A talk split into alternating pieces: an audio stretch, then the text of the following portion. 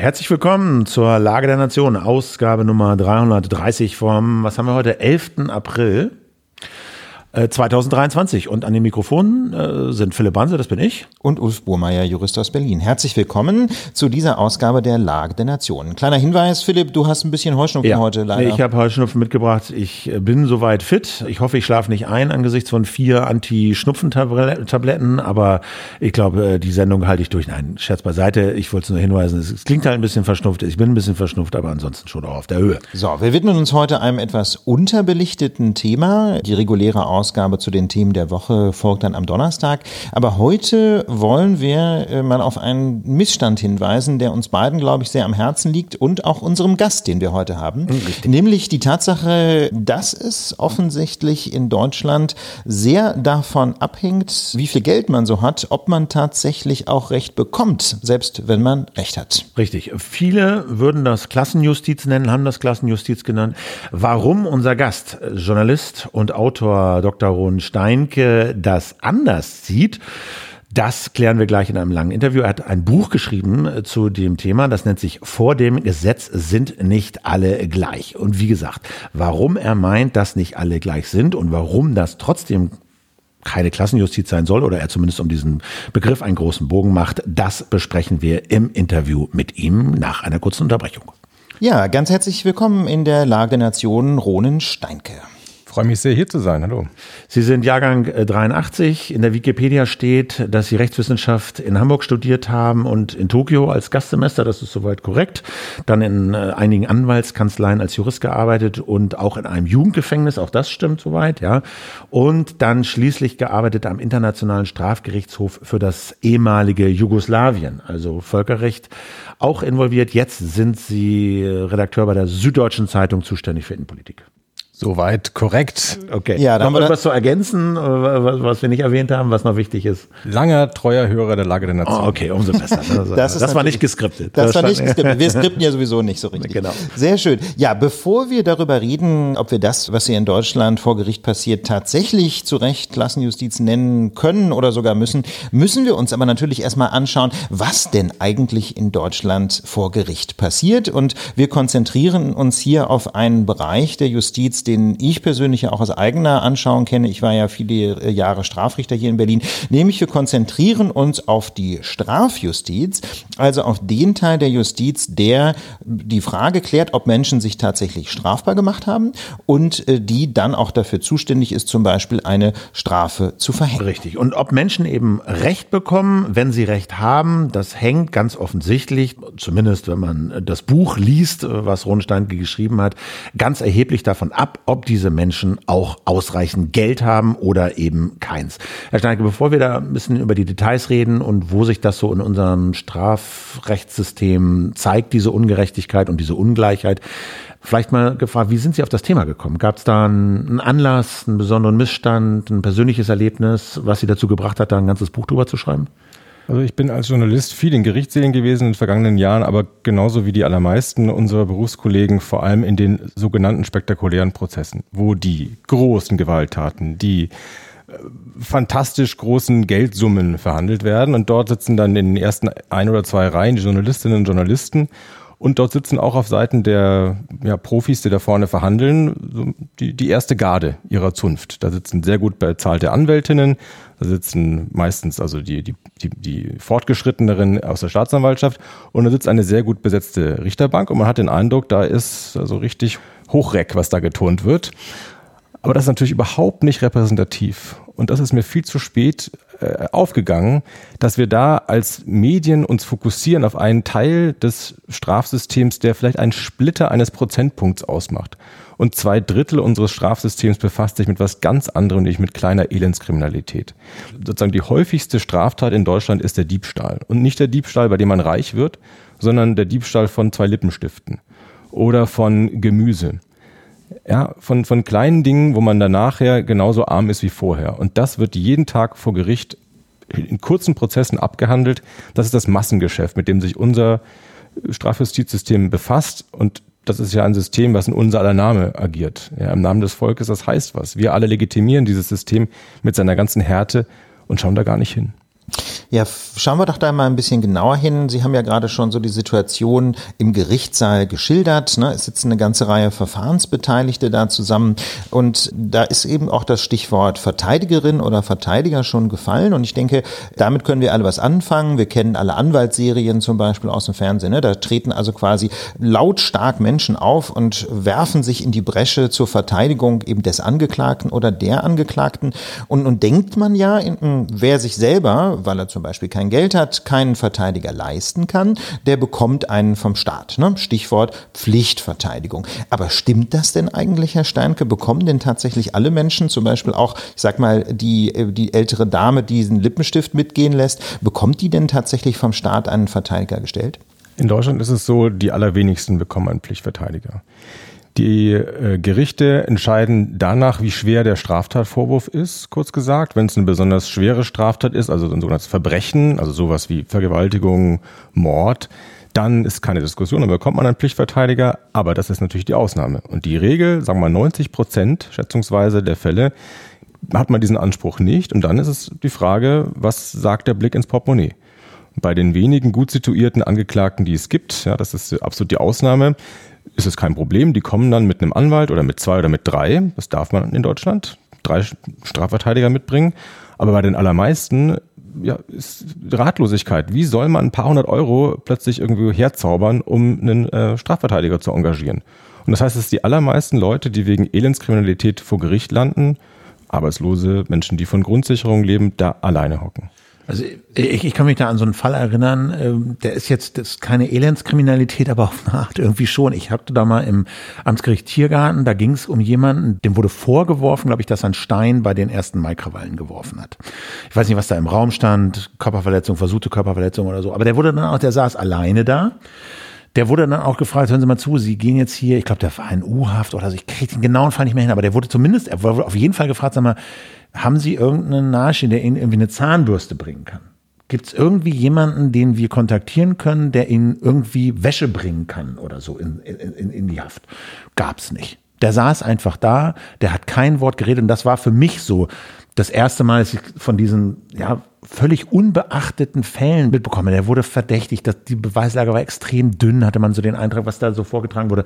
Aber der saß da alleine, der hatte keinerlei Freunde, Angehörige, Unterstützung und es war mit den Händen zu greifen, dass dieser Mensch nicht in der Lage war, sich mit diesem System adäquat auseinanderzusetzen. Und ich finde, da muss man mal dazu sagen, das ist jetzt kein Dünkel von uns gegenüber den Normalbürgern, die keine Ahnung haben. Also das ist eine verdammt schwierige Welt, diese juristische Welt. Da muss man viele Jahre studieren, um da durchzublicken. Das ist eine Kunstsprache, die weit entfernt ist von der Alltagssprache. Und da sitzen dann einem gegenüber Menschen in schwarzen Roben, die in dieser Kunstsprache sich untereinander verstehen. Aber man als Außenstehender, der da zum ersten Mal im Leben ist, als ja, normal, normal zum ersten Mal Kontakt hat mit Wie soll man da durchblicken? Das ja. ist nicht eine Frage der Intelligenz. Das ist einfach eine Frage des, des Vorwissens. Und das ist vergleichbar wie wenn ich zum Arzt gehe oder zur Ärztin. Aber wann kriegt man denn Pflichtverteidiger? Pflichtverteidiger bekommt man eben nur in den seltenen Fällen, wo es ein besonders schwerwiegender Vorwurf ist oder in den auch sehr seltenen Fällen, wenn das Gericht anerkennt, dass der Fall besonders kompliziert ist.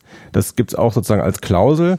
Nur, das muss erstmal ein Gericht dann selber so befinden. Und natürlich aus Sicht einer Richterin, eines Richters, was ist schon kompliziert? Die Dinge sind noch nicht kompliziert. Da gibt es ja die tollsten Urteile, wo die Richterinnen sagen, ach, selbst wenn da irgendwie ein DNA-Gutachten notwendig ist zur Erklärung der Schuldfrage, selbst das ist nicht kompliziert. Genau, nur um das, um das vielleicht noch kurz einzubinden. Also die Schwelle ist so in der Praxis in Moabit ein Jahr Freiheitsstrafe. Ne? Das heißt also Vorwürfe, wo zum Beispiel das Gericht und die Staatsanwaltschaft davon ausgehen, es wird weniger als ein Jahr Freiheitsstrafe dabei rauskommen, gegen diese Vorwürfe muss man sich selber verteidigen. Ne? Das heißt also, acht Monate Gefängnis können durchaus im Raum stehen, ohne dass man einen Pflichtverteidiger zur Seite stellt. Und das ist verdammt viel, das muss man sich ja klar machen. Das ist wirklich 90 Prozent unserer Kriminalität und das sind, sind große Strafen, auch acht Monate, ja.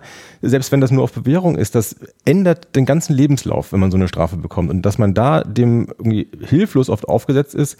Ich habe einen Fall, der mich besonders ähm, beunruhigt hat, den schilder ich auch im Buch ausführlich, wo eine 78 Jahre alte Frau vor Gericht steht, weil sie vier Kerzen gestohlen haben soll in der Adventszeit. Also vier solche roten Kerzen für den Kranz.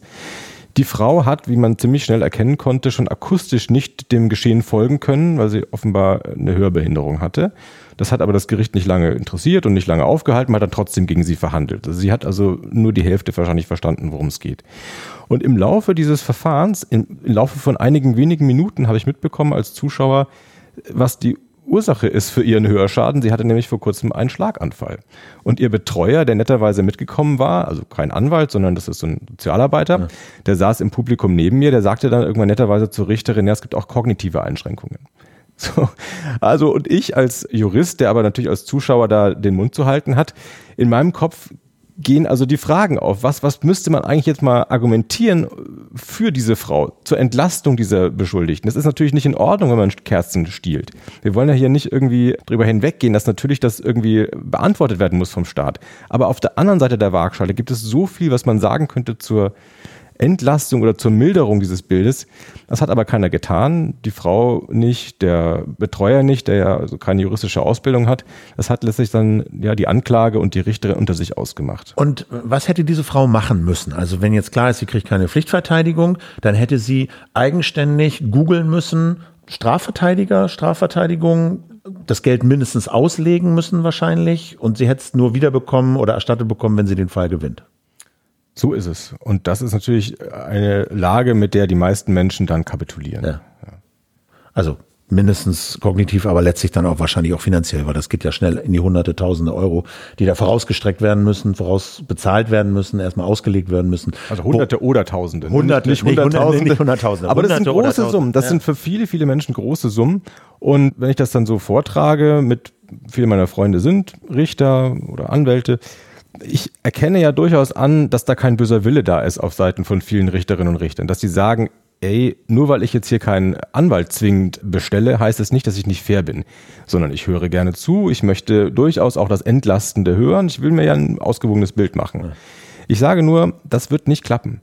Wenn die Angeklagte da alleine sitzt, eingeschüchtert, zum ersten Mal im Leben vor dieser, äh, ja, beunruhigenden Szenerie und dann ist im Hintergrund die Angst, dass man bestraft wird. Man bekommt den Mund nicht auf, man weiß nicht, was man fragen muss und dann bekommt man als Tipp von Seiten der Richterschaft nur den Hinweis, sie müssen sich nicht selbst belasten. Das ist dann die rechtliche Belehrung. Ja, bin ich dann danach klüger als vorher? Das ist, ja auch große Frage, was heißt sich selber belasten? Also kurzum, diese Hilflosigkeit, aus der hilft einem keiner raus, außer eine Strafverteidigerin, ein Strafverteidiger, mit dem man mal bitte fünf Minuten unter vier Augen reden darf und mal ehrlich sagen, besprechen darf, was Sache ist. Ohne das geht's nicht. Sie äh, sagten eben, es handelt sich bei den Fällen, jedenfalls die Sie sich jetzt angeschaut haben, aber von denen Sie auch sagen, dass es irgendwie 90 Prozent der Fälle sind, die verhandelt werden. Es handelt sich häufig um Elendskriminalität. Können Sie das nochmal so ein bisschen plastischer machen, um was für Menschen es sich eigentlich handelt und um was für Fälle, bei denen Sie sagen, das handelt sich um Elendskriminalität? Ein Fall war ein junger Mann, der an Depressionen litt und der es einfach nicht auf die Reihe bekommen hat, am Ende des Monats sich irgendwas zu leihen und der dann aus seiner Verzweiflung heraus Lebensmittel, sozusagen seinen Wocheneinkauf einfach in den Rucksack gepackt hat und gerannt ist aus dem Supermarkt raus. Oder ein griechischer Rentner, der in Deutschland lebt und aufgrund der, der Biografie also ganz wenig Rente bekommt, auch Ende des Monats, der also ein bisschen Gemüse und glaube, ein paar Kürbiskernbrötchen eingepackt hatte und dummerweise, als dann der Ladendetektiv ihn, erwischt hat, stellte sich raus, er hatte ein Taschenmesser, um die, das Gemüse zu schälen. Was dann sofort bedeutet hat, dass aus diesem Diebstahl, was ein relativ geringes Delikt ist, ein Diebstahl mit Waffen wurde, was ein sehr scharf bestraftes Delikt ist. Also der wurde richtig hart rangenommen von der Justiz. Vielleicht noch als, als drittes Drogenkriminalität. Auch das macht einen riesen Anteil unseres Strafsystems aus. 15 Prozent der Menschen, die hinter Gitter sitzen, sitzen nur wegen gewaltlosen Drogendelikten. Und da sitze ich im Publikum und sehe, wie ein Mann angeklagt wird am Amtsgericht Tiergarten hier in Berlin, weil er für 8 Euro Heroin gekauft hat. Nicht, weil er Kindern was verkauft hat, was man ja verwerflich finden könnte, sondern er hat für sich selber von seinem Geld niemandem was geklaut, von seinem Geld sich was gekauft, wo die Gesellschaft sagt, dumme Entscheidung, mach mal lieber nicht und der muss sich dafür rechtfertigen. Das ist, das sind Menschen, die sind am Boden und die Justiz, äh, ja, hilft denen nicht auf, sondern tritt eher noch nach. Kann man, kann man das, Sie haben das eben so angefangen, kann man das so ein bisschen quantifizieren? Also 15 Prozent der Inhaftierten sitzt wegen Drogendelikten, Elendskriminalität, sagen ein großer Teil. Weiß man, weiß ich nicht, wie viel Prozent der Strafverfahren man in, in diese Kategorie Elendskriminalität einsortieren könnte? Ich glaube, das sind keine so präzisen Begriffe, da gibt es keine äh, genauen Statistiken, aber man kann ja mal mit Menschen äh, reden, die als Strafverteidigerin, Strafverteidiger arbeiten. Die bekommen noch die, die nicht ganz so schlimmen Fälle, weil die ganz schlimmen Fälle, die kommen noch nicht mal zum Anwalt. Aber selbst die erleben schon ihren Beruf als ein Mix aus Sozialarbeit und Jura. Weil man natürlich mit Menschen zu tun hat, die mit ja, multiplen Problemlagen, Drogen, psychische Krankheiten, furchtbarste Familiengeschichten äh, geplagt sind. Und äh, bei denen ist oft der Ärger, den man mit der Justiz hat, noch der geringste Ärger. Nun behaupten Sie ja in Ihrem Buch so ein Schlagwort, je prekärer die Lebensumstände der Menschen, äh, die sich vor Gericht verantworten müssen wegen des Vorwurfs einer Straftat, desto strenger entscheiden Richterinnen und Richter. Haben Sie dafür ein Beispiel, also wie prekäre Lebensumstände eher zu einer Verhärtung führen auf Seiten der Justiz?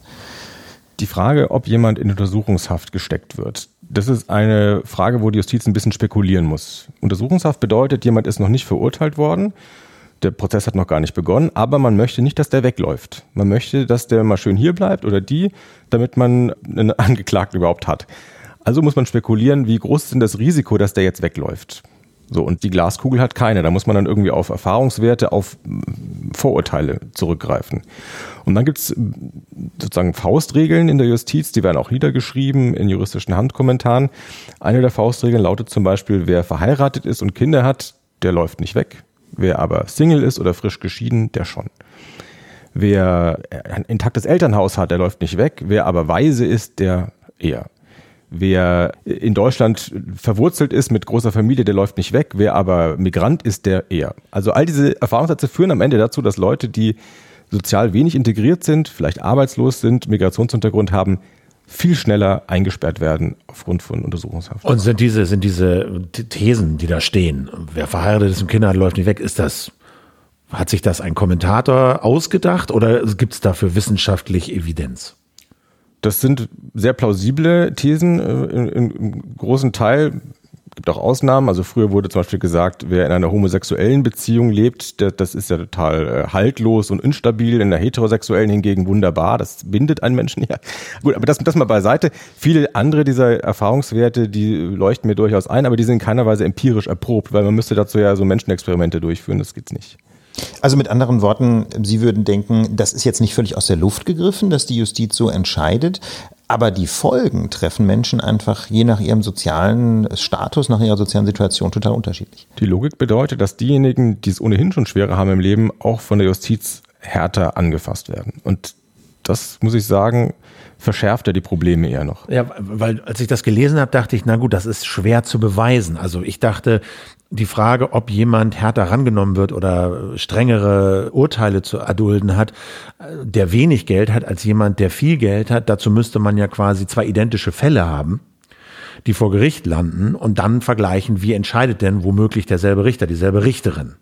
Man kann aber mal sozusagen Extremfälle ähm, mal gegenüberstellen. Also der Fall eines äh, beschuldigten Obdachlosen. Da kann man mit Richterinnen und Richtern reden, das ist aber keine große Diskussion, dass der in Untersuchungshaft kommt. Weil die Angst bei Obdachlosen, ja, ohne festen Wohnsitz, OFW, das ist dann schon das, das entscheidende Kürzel in, in der Akte. Die Angst ist dann so groß, der läuft davon, dass der sofort hinter Gitter kommt. Und das wird auch von Richterinnen und Richtern dann auch so begründet in, in Interviews, die Wissenschaftler durchführen. Naja, wer eh nichts hat draußen, da geht auch nichts kaputt. Der macht, das ist nicht so schlimm, das tut ihm ja gar nicht so sehr weh, wenn der mal zwei Wochen hinter Gitter geht. Im Gegenteil, ist vielleicht sogar eine Wohltat. Hingegen, auch das gibt es sozusagen als Aussage in Interviews, wenn jemand sehr sozial integriert ist, wichtigen Managerposition irgendwo, große Familie, dann ist da die Zurückhaltung sehr groß und es wird da damit begründet, naja, schon die kleinste Einmischung in dessen Leben wird dem also großes Stigma und großen, großen Schaden zufügen. Also wer viel hat, hat auch viel zu verlieren und kommt deshalb nicht in U-Haft. Und das ist eine Sichtweise, die man hinterfragen muss, weil wer sagt denn bitte, dass der Mensch, der auf der Straße lebt, wenig zu verlieren hat? Das lässt sich so leicht sagen, wenn man selber ein, ein reguläres äh, staatliches Gehalt hat und es einem gut geht. Aber wir sind doch alle nicht im Kopf des anderen drin. Und zu sagen, der Obdachlose, für den ist es nicht schlimm, für zwei Wochen hinter Gitter zu gehen, also ich glaube, das kann man durchaus auch anders sehen. Viele Obdachlose schlafen ja nicht aus Spaß unter Brücken, sondern weil sie es nicht ertragen in Räumen. Und dann eingesperrt zu werden wie ein Tier hinter Gitter, das ist vielleicht eine sehr, sehr große Härte sogar. Stichwort Geldstrafen. Herr Steinke, Sie schreiben, je vermögender man ist, desto billiger komme man davon. Das soll ja eigentlich gerade anders sein bei unserem System der Geldstrafen, die ja nach Tagessätzen berechnet werden. Können Sie das für unsere Hörerinnen und Hörer mal erklären, wie eigentlich Geldstrafen in Deutschland zugemessen werden? Also der Gedanke ist eigentlich sehr sozial. Man sagt, das kann ja nicht sein, dass man für eine Strafe einfach mal pauschal 1000 Euro, äh, also für eine Straftat 1000 Euro ausspricht, weil das würde ja der Reiche einfach so mit einem Lächeln wegwischen und der Arme würde darunter einbrechen. Also sagt man, es ist immer proportional zum Einkommen. Ja, Tagessatz bedeutet das Geld, was man netto pro Tag verdient. Beim einen mehr, beim anderen weniger. Und die Idee ist, naja, wenn du für dieselbe Tat dann 30 Tagessätze bekommst, dann tut das allen Beschuldigten gleichermaßen weh. Das ist in den 70er Jahren eingeführt worden nach dem Vorbild Skandinaviens. Eine sehr gute Idee. Also das, sozusagen die, die Strafwirkung am Ende die gleiche sein soll. Genau, und das vielleicht mal kurz als Einschub. Das ist nämlich in Paragraph 40 Absatz 2 des Strafgesetzbuchs geregelt. Ein Tagessatz wird auf mindestens einen und höchstens 30.000 Euro festgesetzt. Ne? Das ist ja eine enorme Spanne. Also die Justiz hat grundsätzlich die Möglichkeit zu sagen, ein Mensch verdient im Schnitt zwischen einem und 30.000 Euro am Tag oder also mit anderen Worten im Monat zwischen 30 Euro und 900.000 Euro. So. Ne? Das ist ja schon mal eine Spanne, mit der man denkt, dadurch, da lässt sich ein gerechtes Geldstrafenregime durchaus installieren. Und dann geht's aber in die Praxis. Ich beschreibe in meinem Buch einen Fall, wo Oli Kahn, der Fußballer, erwischt wurde, wie er was am Zoll, Luxuseinkäufe am Zoll vorbeischleusen wollte und 50 Tagessätze Geldstrafe dafür bekommen hat. 50 Tagessätze Geldstrafe sind bei jemandem, der so ein gutes Einkommen hat wie so ein Fußballstar, eine Menge Geld in absoluten Zahlen. Aber Wer so gut verdient, der hat Rücklagen, der hat ein Polster, der wird davon nicht umgeworfen. Das versaut dem nicht das Jahr. Der muss nicht hungern, der muss nicht auf Medizin verzichten, der muss vielleicht den Urlaub ein bisschen bescheidener ausgestalten. Wenn überhaupt, ne? Auf, ja. auf den dritten Ferrari verzichten. Also das, das ist einfach eine Lebenswelt, in der so ein bisschen Einkommensverlust leicht abzufedern ist. Und auf der anderen Seite ein Fall ziemlich zur selben Zeit, äh, der vor Gericht kam, eines syrischen Flüchtlings, der wegen Diebstahls von ein paar äh, Klamotten in einem Sportgeschäft auch 50 Tagessätze bekam. Der lebte von Grundsicherung. Grundsicherung bedeutet, der Staat gibt dir nur so viel, wie du absolut brauchst, damit es nicht menschenunwürdig wird. Also nur so viel, dass es reicht für ein Minimum an Shampoo, hin und wieder ein neues Kleidungsstück und Nahrung. Mehr nicht kein Alkohol, kein Luxus, kein Spaß. So. Und wenn der jetzt plötzlich 50 Tagessätze abgeben soll, also praktisch anderthalb Monate seiner Grundsicherung, dann trifft ihn das natürlich ganz anders. Dann rutscht der in einen Bereich, wo selbst der Staat, selbst das Bundesverfassungsgericht sagt, das ist der Bereich, wo wir die Menschenwürde schon, schon verlassen. Also wo es wirklich ans, ans Existenzielle geht. Und was wäre da ein Vorschlag? Also wir haben so ein bisschen die Lösung für ein Ende aufgespart, aber es liegt ja hier so ein bisschen auf der Hand. Was wäre denn da ein Vorschlag, um dieses System zu seiner Ursprungsidee auch in der Praxis wieder zurückzuführen? Also es gibt die Idee, dass man nicht nur aufs Einkommen, sondern auch aufs Vermögen schaut. Mhm.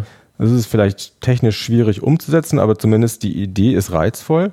Die andere Idee ist, dass man sagt, bei den Armen, die nur Grundsicherung haben, vielleicht sollte man da nicht äh, auf diesem Prinzip beharren, dass man denen das komplette Einkommen wegnimmt, sondern dass man sagt, ja, auch wenn wir bei Tagessätzen ja eigentlich die Theorie haben, das komplette Nettoeinkommen wird in Anschlag gebracht, wir belassen so einen praktisch unpfändbaren, ein, ein absolutes Minimum und nehmen den Leuten nicht alles weg, wissend, dass sie dann hungern.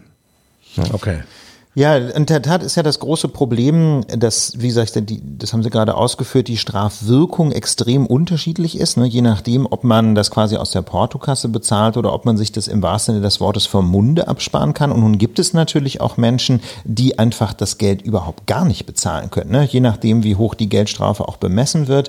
Wenn man zum Beispiel, äh, ein, was in Berlin jedenfalls lange Zeit Praxis war, 15 Euro Tagessatzhöhe annimmt, ne? also ein Monatseinkommen von 450 Euro bei einem Menschen, der Hartz IV bezieht oder heute Bürgergeld bezieht, also keine Ahnung, 500 Euro im Monat bekommt, davon aber ja alles bezahlen muss, auch sein ganzes Essen zum Beispiel, seine Kleidung bezahlen muss, dann sind diese 15 Euro relativ hoch gegriffen. Ja, vor allem, wenn kein Vermögen im Hintergrund ist. Vor allem eben, wenn kein Vermögen, keine Ersparnis im Hintergrund sind. Und nun gibt es eben viele Menschen, die dieses Geld gar nicht bezahlen können. Äh, was passiert denn dann eigentlich, wenn man eine Geldstrafe einfach nicht bezahlen kann. Wenn man vielleicht wohl will und man bekommt Post von der Staatsanwaltschaft, Sie sind rechtskräftig verurteilt, zahlen Sie bitte bis dann und dann und man tut es nicht. Was passiert denn dann eigentlich? Dann bekommt man erstmal das Angebot, man kann das in Form von Sozialstunden ableisten. Da ist der Staat also relativ großzügig, gibt es viele Möglichkeiten. Aber wenn man das nicht macht, entweder weil man nicht möchte, gibt es vielleicht, aber vor allem, weil man es nicht kann, weil Menschen vielleicht eine psychische Krankheit haben, dann Knast.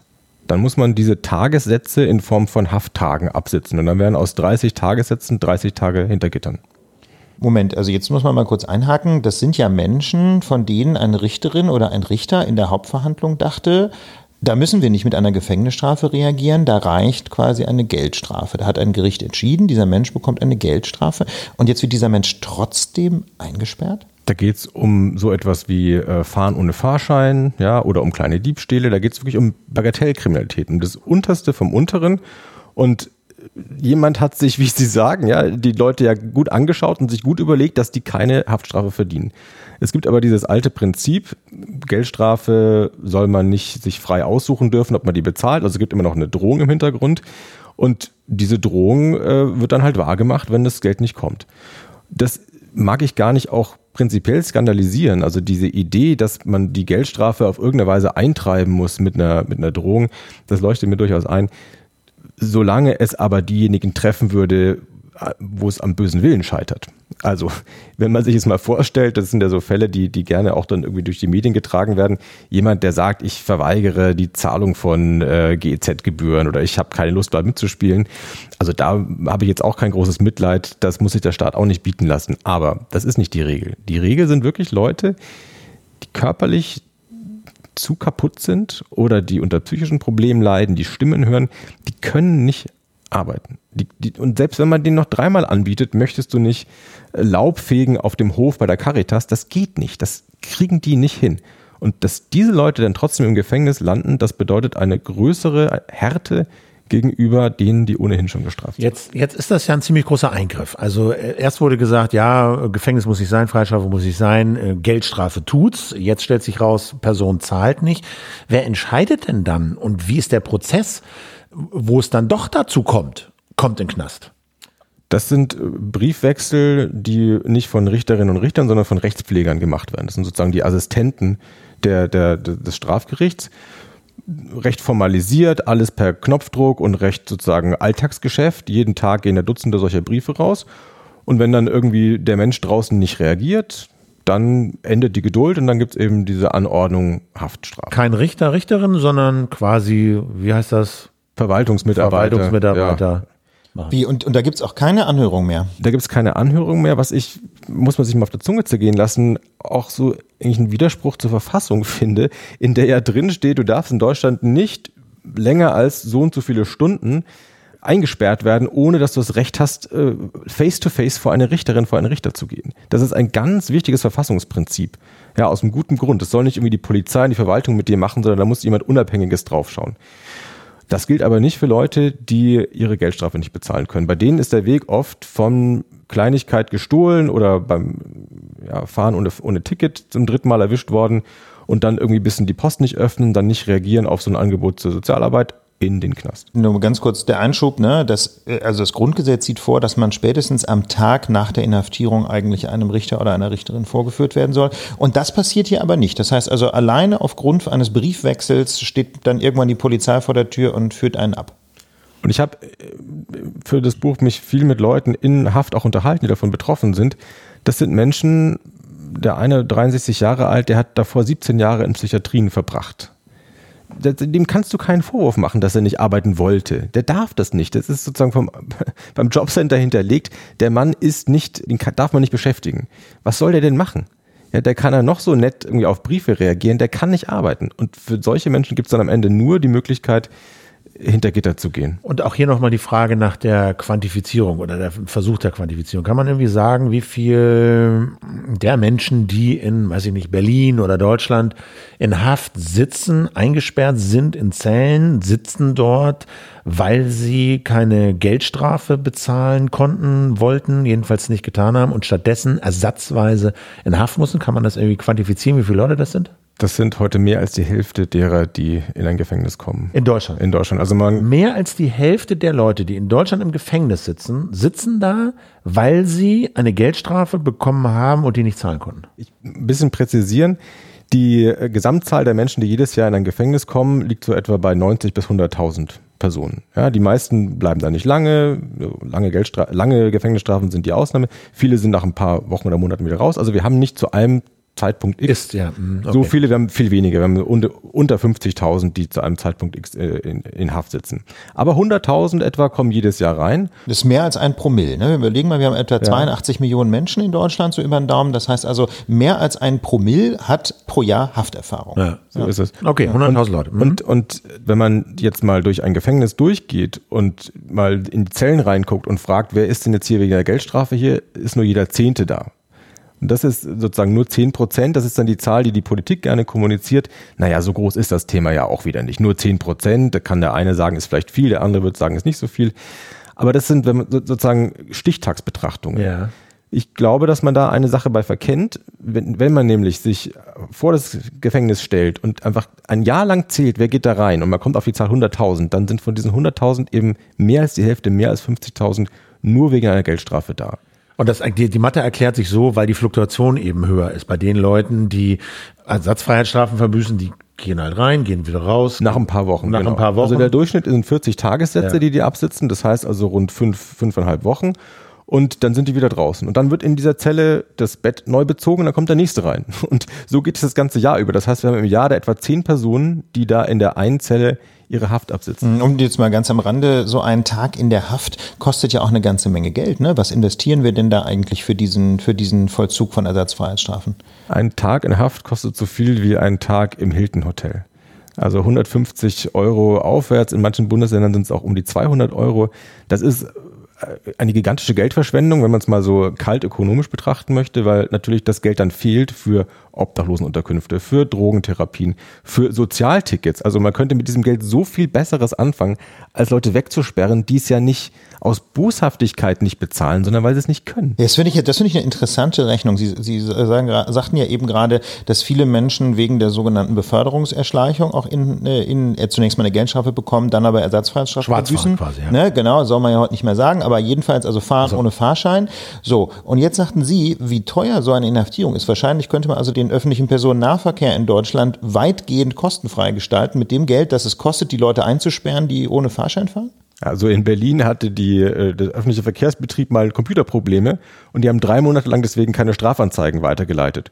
Und der Strafvollzug, die Gefängnisse haben aufgeatmet. Das war so ein, ein Moment der Entspannung. Plötzlich leerten sich die Zellen, plötzlich war also im Strafvollzug, konnte man wieder durchatmen, man hatte wieder, man konnte Überstunden abbauen. Das ist ein ganz großer Batzen, ja. Diese Kleinkriminalität, einfach weil sie so oft vorkommt, belastet am Ende der Nahrungskette unseren Strafvollzug ganz erheblich. Also das ist ja ein bekanntes Problem und ich denke, es ist jetzt auch äh, bei Spezialisten, auch in Ministerien anerkannt, dass das vielleicht nicht optimal ist, wie das läuft. Und Justizminister Buschmann hat ja auch äh, schon vor längerer Zeit, vor ein paar Monaten, einen Reformvorschlag gemacht.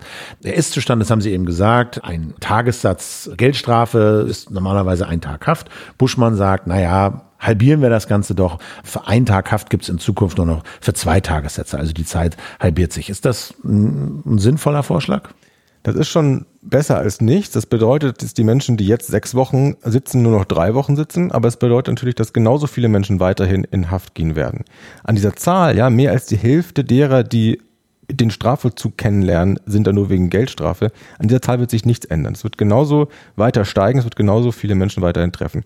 Man muss sich mal klar machen, was das bedeutet. In, in Haft, wenn die Tür sich schließt und man da allein ist mit seinen Albträumen ja, und mit seinen, mit seinen dunklen Gedanken, da zieht das Leben vor allem nochmal sagen vor dem inneren Auge. Man stellt alles in Frage. Man hat in dem Moment einen Stempel weg. Man weiß genau, die Menschen draußen, wie denken die jetzt über mich? Mein Sohn ist im Knast Hoffentlich erfahren es die Nachbarn nicht. Ich schäme mich so. Ich hätte nie gedacht, dass mein Sohn mal so, so tief sinkt. Was wird meine Freundin von mir denken? Was denke ich dann auch von mir selber? Das Ende, also es geht etwas zu Bruch im Selbstbild. Ja, ich, ich dachte, aus mir wird mal was. Jetzt sitze ich hier im Knast, bin eingesperrt hinter Gittern. Und diese ersten paar Tage, in denen man sich diese existenziellen Fragen stellt, sind die, in denen die meisten Suizidversuche begangen werden in, in, im Strafvollzug. Das sind die Tage, in denen am meisten randaliert wird, da, da, da erleben Menschen Krisen. Ob das dann hinten raus drei und dann nach einer Zeit beruhigt sich es, nach zwei Wochen vielleicht und dann kommt man in so einen, in so einen Trott hinein. Aber ob das dann drei Wochen oder sechs Wochen dauert, diese Zeit in Haft, das ist dann schon fast äh, nicht mehr das große Problem. Das große Problem, dass man überhaupt ins Gefängnis kommt und diesen Stempel mal abbekommen hat. Was, was würden Sie denn vorschlagen? Also ich meine, man muss ja sehen, da sind ja immerhin Menschen zu einer Geldstrafe verurteilt worden und der Staat hat ja schon auch so einen gewissen Strafanspruch. Ne? Also die Strafjustiz macht es ja nicht quasi, um Menschen zu ärgern, sondern die Strafjustiz hat ja zunächst mal den Anspruch, dass Strafgesetze auch tatsächlich beachtet werden. Und der Grundgedanke ist ja, wenn Strafgesetze verletzt werden, dann muss man die Menschen bestrafen dafür, dass sie eben diese Gesetze gebrochen haben. Würden Sie diesen Grundgedanken anzweifeln oder würden Sie sagen, dann muss der Staat halt auf die Geldstrafen verzichten? Verzichten? Oder sehen Sie da schon noch irgendwie einen Sinn da drin, dass Geldstrafen auch eingetrieben werden müssen? Ich finde, das Grundprinzip ist ja erstmal einleuchtend, dem würde ich gar nicht entgegentreten. Nur wenn es in der Praxis Leute trifft, die beim besten Willen nicht anders können, als äh, ja nicht zu zahlen, nicht zu arbeiten, dann ist es ja so ein bisschen ein irrationales äh, Einschlagen auf jemanden, wem bringt das was? Ja? Fühlen wir uns dann besser als Staat? Fühlt sich da irgendjemand? Ich glaube nicht, dass sich da jemand besser fühlt. Und deswegen gibt es auch nach geltendem Recht schon Härtefallklauseln. Es gibt also die Möglichkeit, dass ein Gericht unter besonderen Umständen davon absieht oder zumindest es dann sagt, komm, wir warten zwei Jahre und dann kommen wir nochmal mit der Geldstrafe, du hast jetzt sozusagen erstmal ein Dispens. Das sind alles Möglichkeiten, die existieren, die werden aber nicht genutzt. Warum? Weil es so organisiert ist, dass der Weg in den Knast gar nicht zwingend an einer Richterin, einem Richter vorbeiführt, sondern dass das alles so auf dieser Ebene der Rechtspfleger äh, stattfinden kann. Meine, ich finde, sehr, sehr bescheidene Forderung wäre zuallererst, dass man sagt, jeder, der in ein Gefängnis kommt in Deutschland, dessen Weg führt zwingend mal an einem Gericht vorbei. Ich hätte da große Hoffnung, ich habe großes Vertrauen, dass auch die meisten Richterinnen und Richter hinter deren Rücken das alles stattfindet, die das ja gar nicht mitbekommen, dass sie das auch nicht gut finden. Und dass die, wenn sie jemanden vor sich haben, der psychisch krank ist, nach Möglichkeiten suchen würden und sehr oft auch Möglichkeiten finden würden, wie man diese äh, Haft entweder vermeidet oder zumindest hinausschiebt oder irgendwie das Ganze auf eine humanere Weise löst. Also nur mal das ein bisschen praktisch zu machen, heute läuft es ja so, Sie haben es geschildert, ein, ein Mensch, der in der Verwaltung der Staatsanwaltschaft, nicht mal des Gerichts übrigens, sondern in der Verwaltung des, der Staatsanwaltschaft arbeitet, sieht, aha, Geldstrafe nicht bezahlt, und dann wird irgendwann ein sogenannter Vollstreckungshaftbefehl erlassen. Das heißt also, das geht einfach nur so im bürokratischen Weg. Da schickt man der Polizei quasi den Auftrag, diesen Menschen festzunehmen und dann wird er irgendwann festgenommen und dann direkt von der Polizei im Gefängnis abgeliefert und muss dann da seine vier, sechs, acht, zehn Wochen abbrummen. Das ist so das bisherige System. Und ihre Vorstellung wäre, dass der Mensch stattdessen von der Polizei zwar eingesammelt wird, aber dann eben erstmal zum Beispiel in Berlin beim Amtsgericht Tiergarten abgeliefert wird, damit ein Richter sich diesen Menschen anschaut. Im Grunde genauso genauso wie jemand, der, äh, der, der einen Haftbefehl hat, noch im Ermittlungsverfahren, also wegen eines Vorwurfs. Ich behaupte, das würde sich sogar rechnen. Also mir ist klar, das ist mehr Arbeit dann für die Gerichte, selbst wenn man da nur vielleicht 20 Minuten zusammensitzt, ja. Aber diese FaceTime, die ist äh, wertvoll. Und äh, selbst wenn man da sich nur diese geringe Mühe macht, braucht es natürlich ein paar Richterstellen mehr. Und der Staat spart ohnehin an der Justiz, wo er nur kann.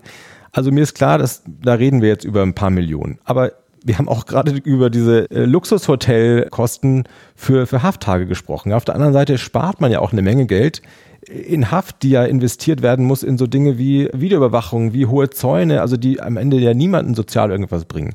Und ich glaube, am Ende diese Investition, ich glaube, da kann man es mal drauf ankommen lassen, die würde sich auf diese Weise auch rentieren. Also die, ein, die paar Male, die ich in solchen Verfahren gesessen habe, in irgendwelchen Amtsgerichten und so, und wo dann wirklich einsame, psychisch kranke, überforderte, vom Leben überforderte Menschen eigentlich da vor dem Richter und der Richterin saßen. Und allen Beteiligten war das klar. Stichwort, sie kennen niemanden, der ihnen eine Zahnbürste mal schicken kann. Sie wissen nicht, wohin. Allen Beteiligten war stets klar, Knast, Geldstrafe ist das Letzte, was dieser Mensch braucht. Aber gleichzeitig waren die Richter und Richterinnen dann so ein bisschen hilflos, ja, was sollen wir denn stattdessen machen? Welche Optionen haben denn Richter und Richterinnen, wenn sie denn so eine Anhörung haben?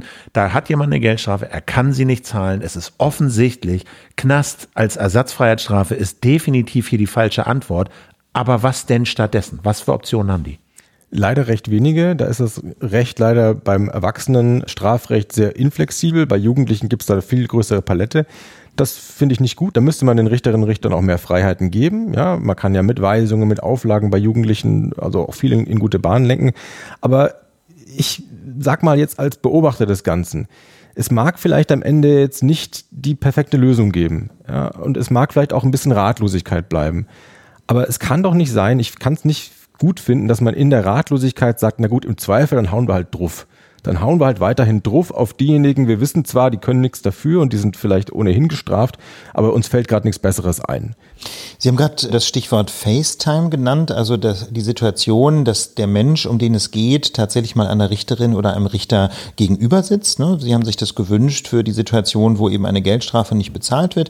Aber da gehen wir jetzt nochmal gedanklich so ein bisschen zurück. Ne? Wenn eine Geldstrafe nicht bezahlt wurde, dann muss der Mensch ja zunächst mal rechtskräftig verurteilt sein zu dieser Geldstrafe. Und nun würde man ja denken, jeder Mensch, der rechtskräftig verurteilt ist, dem hat tatsächlich mal eine Richterin oder ein Richter tief in die Augen geschaut, hat sich in einer Hauptverhandlung, zum Beispiel eben am Amtsgericht Tiergarten, einen Eindruck verschafft von diesem angeklagten Menschen, hat die Beweise sich genau angeschaut und ist dann nach genauem Nachdenken eben zu der Überzeugung gelangt, dass der Mensch sich tatsächlich strafbar gemacht hat. Nun ist es aber ja leider so, dass die Realität in Deutschland völlig anders aussieht. Es werden ja auch massenweise Menschen verurteilt, ohne dass ein Gericht diesen Menschen überhaupt mal aus der Nähe gesehen hat. Wie kommt das zustande? Ja, das nennt sich Strafbefehl. Das sind Briefe, die werden verschickt, also geschickt vom Gericht an einen Bürger, eine Bürgerin. Da steht dann drin, also wir haben hier einen Verdacht gegen Sie, Sie sollen da was äh, gemacht haben. Wir wissen aber nicht, ob es stimmt. Wir haben es noch nicht jetzt groß ausermittelt und kein Richter hat das irgendwie jetzt mal sich groß alle Seiten angehört. Aber und wie Sie mitbekommen haben, haben wir auch Sie nicht angehört. Ja, genau. Also wir schreiben jetzt bei Ihnen einfach äh, schriftlich und in, in, in äh, bürokratischer Sprache dass wir es auch nicht wissen, aber wir können ja das auch vielleicht beilegen. Man muss ja nicht alles unendlich äh, mit Arbeit überfrachten. Wenn Sie einverstanden sind, dann gestehen Sie es doch einfach und dann kriegen Sie hier Ihre Strafe. Die ist dann auch nicht wahnsinnig hoch und dann ist doch auch gut für Sie. So, und im Kleingedruckten steht dann, wenn wir nichts von Ihnen hören binnen 14 Tagen, dann nehmen wir an, Sie hätten gestanden. Und dann ist das so. Und dann bleibt das so. Dann ist das rechtskräftig, wie es in der Fachsprache heißt. Das heißt, daran ist nicht mehr zu rütteln. Da ist ja eine Idee, höre ich da ja raus, so eine Art Effizienzgedanken. Also wir wollen so in, sagen wir mal, kleinen Fällen, die relativ klar sind und so jetzt hier nicht tagelang das Gericht beschäftigen. Ist der Kern der Idee richtig? Also, dass man sparen muss, das ist, glaube ich, eine, eine, traurige Realität. Äh, schön ist das nicht, aber es ist schon nachvollziehbar. Es, es, wurde auch nie irgendwie anders moralisch überhöht, sondern es wurde immer offen gesagt, da geht es um Prozessökonomie, also um Sparen, ja. Hm. Okay, aber jetzt noch mal ganz kurz, Sie sagten gerade, das Gericht schreibt diesen Brief. Wie kommt denn das Gericht eigentlich darauf, einen solchen Strafbefehl zuzustellen? Denkt sich das die Richterin selber aus? Also mal ein Beispielsfall, der mir geschildert worden ist, der gar nicht so selten ist. Wenn in Deutschland Menschen, die an Demenz leiden, sozusagen desorientiert durch die, durch die, ja, durch die Stadt spazieren und dann Panikattacken bekommen, was relativ häufig vorkommt, dann lösen die manchmal den Notruf aus, in der U-Bahn zum Beispiel. Das ist der häufigste Grund, warum in Deutschland Fehlalarme ausgelöst werden. Sie also ziehen quasi die Notbremse. Die Notbremse oder irgendwo hauen mit einem Hämmerchen wo drauf, weil sie gerade denken, es ist was Schlimmes passiert. Das ist ja, traurig, aber das ist, das äh, nimmt zu und das ist, das ist relativ häufig in Deutschland. Was passiert dann? Dann kommt der Security-Dienst von dem Bahnhof beispielsweise und schimpft. Was machen Sie hier? Was soll das? Und der Security erkennt vielleicht nicht, dass der Mensch da unter äh, psychischen Problemen leidet. Dann wird das also aufgeschrieben, da wird eine Strafanzeige nach einem Formular gefertigt, denn der Missbrauch von Notrufen ist eine Straftat in Deutschland. Und diese Strafanzeige geht dann per Brief an die Polizei und auch die Polizei sagt, naja, also das ist ja eine Straftat und wir haben jetzt auch nicht gehört, dass da irgendwie was dagegen spricht, dass das strafbar ist. Also leiten wir es weiter an die Staatsanwaltschaft. Wieder wird ein Brief geschrieben. Die Staatsanwaltschaft bekommt es auch auf den Tisch und denkt sich, also das ist ja nur Pillepalle, wir haben ja viel Wichtigeres zu tun, deswegen machen wir jetzt da keinen Prozesstermin wegen sowas Kleinem, sondern wir schicken Strafbefehl. Wir schicken also einen Brief an diese Person. Wir haben ja jetzt aus dem äh, Einwohnermeldeamt die, die Anschrift und schreiben da rein, Ihnen wird es vorgeworfen, wenn wir nichts von Ihnen hören binnen 14 Tagen, dann gelten Sie als verurteilt. Ja gut, da muss man natürlich kurz einhaken. Die Staatsanwaltschaft kann das ja nicht ganz alleine. Ein Richter, eine Richterin muss das auch abzeichnen, aber auch da ist dieselbe Überlegung, will ich jetzt extra mir diesen Aufwand machen und mich da vor Gericht, da muss ja nicht sein für so eine Kleinigkeit und es ist ja auch, wirkt auf den ersten Blick wie ein klarer Fall, weil wie soll man das irgendwie rechtfertigen, dass man da einen falschen Alarm auslöst? Ja, der wichtige Punkt an der Stelle war nur, Ganz viele Menschen sehen das, dieses, dieses Thema, ja, aber niemand guckt sich das ganz genau an und vor allem hat niemand mal mit der betroffenen Person gesprochen. Ich meine eben, die, dieser persönliche Eindruck, dass man sich mal hinsetzt, ist, wie man an dem Fall sehen kann, unersetzlich. Das mag auf dem Papier alles so aussehen, als ob das ein klarer Fall ist, aber erst wenn man den Menschen einmal gesehen hat, einmal versucht hat, mit dem Gespräch zu führen, wird einem auffallen, der ist krank ja, da, da, Demenz wird nicht, gibt kein Register, das man irgendwie anklicken kann, die Dementen in Deutschland. Und auch an der Adresse, wenn jemand zu Hause weiterhin lebt, ja, erkennt man nicht, ob der jetzt irgendwie einen Strafausschließungsgrund hat. Wenn man dement ist und aus einer Panikattacke raus gehandelt hat, ist man gar nicht äh, strafbar, sondern das ist ein Schuldausschließungsgrund. Ja, man, man hat dann keine Strafe verdient. Nach geltendem Recht. Das ist jetzt nicht mein Wunsch, sondern das ist eigentlich geltendes Recht. Aber das wird verkannt, weil ja, man sich nicht die Zeit nimmt, mal den Menschen face-to-face -face anzuschauen. Und auch da nochmal nach einer versuchbaren Quantifizierung gefragt. Gibt es eine Erkenntnisse darüber, wie viel dieser Strafbefehle sagen wir mal, zumindest nicht so geendet hätten, wie sie geendet sind, weil die Leute einfach nicht darauf reagiert hätten, sondern bei einer näheren Untersuchung, bei einer Anhörung vielleicht anders verlaufen wären? Also kann man das irgendwie quantifizieren? Das ist sehr schwer, weil die wenigen Strafbefehle, die dann mal zufällig von einem Anwalt angeguckt werden und die sind, wir wissen nicht, ob das irgendwie repräsentativ ist. Ich nehme an, dass die Menschen, die am allerstärksten gestraft sind mit Depressionen oder mit anderen Problemen, noch nicht mal den Weg zu einem Anwalt, auch nicht im Nachhinein. Also das heißt, da gibt es ein großes Dunkelfeld. Und was man sich klar machen muss, ja, die, die demente Person, von der ich gerade gesprochen habe, die öffnet vielleicht ihre Post auch gar nicht. Und wenn sie die Post öffnet, dann liest sie die nicht. Das ist auch wieder etwas, was sozial die einen mehr als die anderen trifft. Diese Briefe sind nicht in einer zugänglichen Alltagssprache verfasst. Die sind in kompliziertem Juristendeutsch, was also revisionssicher ist, abgefasst mit Kleingedruckten und so weiter, wenn man da nicht Deutschmuttersprachler ist. Oder wenn man aus anderen Gründen eine Distanz hat zu diesem Bürokratendeutsch, dann hat man da viel schlechtere Chancen. Aber vielleicht, um das ein bisschen plastischer zu machen, bleiben wir doch mal bei Ihrem Fall. Wenn es jetzt da kein Strafbefehlsverfahren gäbe, welche Vorteile hätte denn diese Person? Also wenn jetzt die Staatsanwaltschaft eben keinen Antrag auf Erlass eines Strafbefehls ans Gericht geschickt hätte, sondern eine ganz normale Anklage an den Strafrichter beim Amtsgericht Tiergarten geschickt hätte, was wäre dann besser gelaufen? Dann wäre schnell aufgefallen, ich glaube schon nach zwei, drei Minuten Gespräch, dass der Mensch irgendwie desorientiert ist. Oder man hätte dann vielleicht irgendwie Anlass gehabt, mal zu fragen, ja, wie geht's Ihnen und wie kam es dazu? Und dann wird er vielleicht erzählen, ja, ich hatte Angst und das habe ich öfter mal. Und dann käme man also drauf, was vielleicht das wahre Problem ist also in dem Fall wäre das dann, äh, wenn, wenn die Richterin, der Richter äh, ja, pflichtgemäß äh, gut arbeitet, schnell dazu gekommen, dass der Fall eingestellt wird, dass der Mensch freigesprochen wird. Aber, aber auf der anderen Seite sagten Sie ja gerade Verfahrensökonomie. Ist es denn nicht auch eigentlich berechtigt zu sagen, wir müssen jetzt nicht bei allen einfachen Fällen tatsächlich eine Hauptverhandlung durchführen? Möglicherweise sind Menschen ja gerade vielleicht Prominente auch sehr froh, wenn das alles schriftlich passiert und sie nicht vor dem Kadi erscheinen müssen. Das stimmt. Also für ein paar wenige Menschen ist das gar nicht so übel. Also, denn wenn man das so schön schriftlich abhandeln kann, erspart man sich womöglich eine Blamage. Aber davon darf man nicht ausgehen. Also von den wenigen, denen es gut geht, sondern wir müssen von der Masse ausgehen, denen, denen es schlecht geht. Und für die ist es eben nicht gut. Für die führt es dazu, dass sie am Ende kein Gehör finden, dass man ihnen nicht auf Augenhöhe begegnet. Und weil Sie auch nach Zahlen gefragt haben, ja das ist, weil wir so sehr unter Spardruck die Justiz stellen, inzwischen häufiger, dass solche Briefe rausgeschickt werden, als dass Einladungen zu Prozessen verschickt werden. Ah, aber eine interessante Frage wäre ja auch, vielleicht eine andere Statistik, eine interessante Frage wäre, wenn man so einen Brief kriegt, Strafe fehlt, also dann ist ja die Lehre daraus, man muss innerhalb einer Frist sich zu Wort melden und sagen, nee, akzeptiere ich nicht, äh, bitte hier Prozess. Gibt es eine Erkenntnis darüber, in wie vielen Fällen, wo das geschehen ist, also wo jemand den Brief bekommen hat und Einspruch, ich weiß nicht, wie der juristische Terminus technicus ist, aber jedenfalls gesagt hat, ich akzeptiere diesen Strafbefehl nicht, dann wäre interessant zu erfahren, ja, wie ist denn das dann ausgegangen? Also in dem Moment, wo jemand gesagt hat, nee, akzeptiere ich nicht, ihr glaubt zwar, ich bin schuldig und es, ich soll das irgendwie akzeptieren, aber ich tue es nicht und dann geht es am Ende anders aus. Also da könnte man ja sehen, wie valide diese Beschuldigungen sind oder wie einflussreich dann doch eine Anhörung oder ein Face-to-Face-Termin wäre. Gibt es darüber Erkenntnisse? Also sehr oft gibt es dann Dinge, die der Anwalt findet, um das Ganze abzumildern, weil so ein Strafbefehl hat ja nicht nur irgendwie einen Vorwurf, sondern hat ganz verschiedene Behauptungen. Zum Beispiel auch die Behauptung, was der Mensch verdient. Da wird ja vorgeschlagen, wir finden angemessen wäre in Ihrem Fall eine Geldstrafe von so und so. Also dem liegt ja dann eine Vermutung zugrunde, was man an Einkommen hat. Wenn man jetzt aber vielleicht gar keine Ahnung hat als Staatsanwältin, als Staatsanwalt, was die Leute verdienen, weil da, auch da gibt es keine zentrale Datenbank, auf die die Staatsanwaltschaft also Sie sind Koch. Wir haben irgendwo gesehen, Sie sind Koch. Ja, aber wo hat man das gesehen? Auch das ist ja nirgendwo registriert. Im Zweifel wird dann gegoogelt oder es wird nach der Adresse geguckt. Und so schildern mir das auch Menschen der Staatsanwaltschaft. Wenn man nichts weiß, dann sagt man im Zweifel, naja, dann sind es vielleicht so 30 Euro Tagessatz. Und wenn man sieht, der Mensch ist irgendwie, bekommt Grundsicherung, dann weiß man ja schon was. Aber bei den meisten oder bei vielen weiß man es halt nicht und spekuliert man. Und oft spekuliert man natürlich falsch.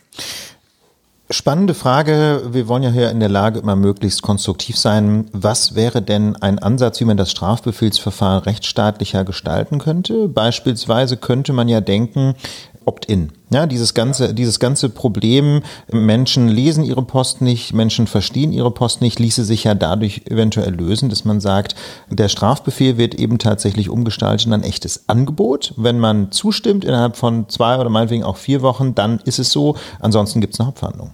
Das finde ich eine sehr gute Idee. Dass man sagt, wer dann die Initiative zeigt, ich möchte lieber mir diese Peinlichkeit ersparen, warum nicht? Da haben wir alle das was davon, ja, wenn, der, wenn die Staatsanwaltschaft auch damit einverstanden ist.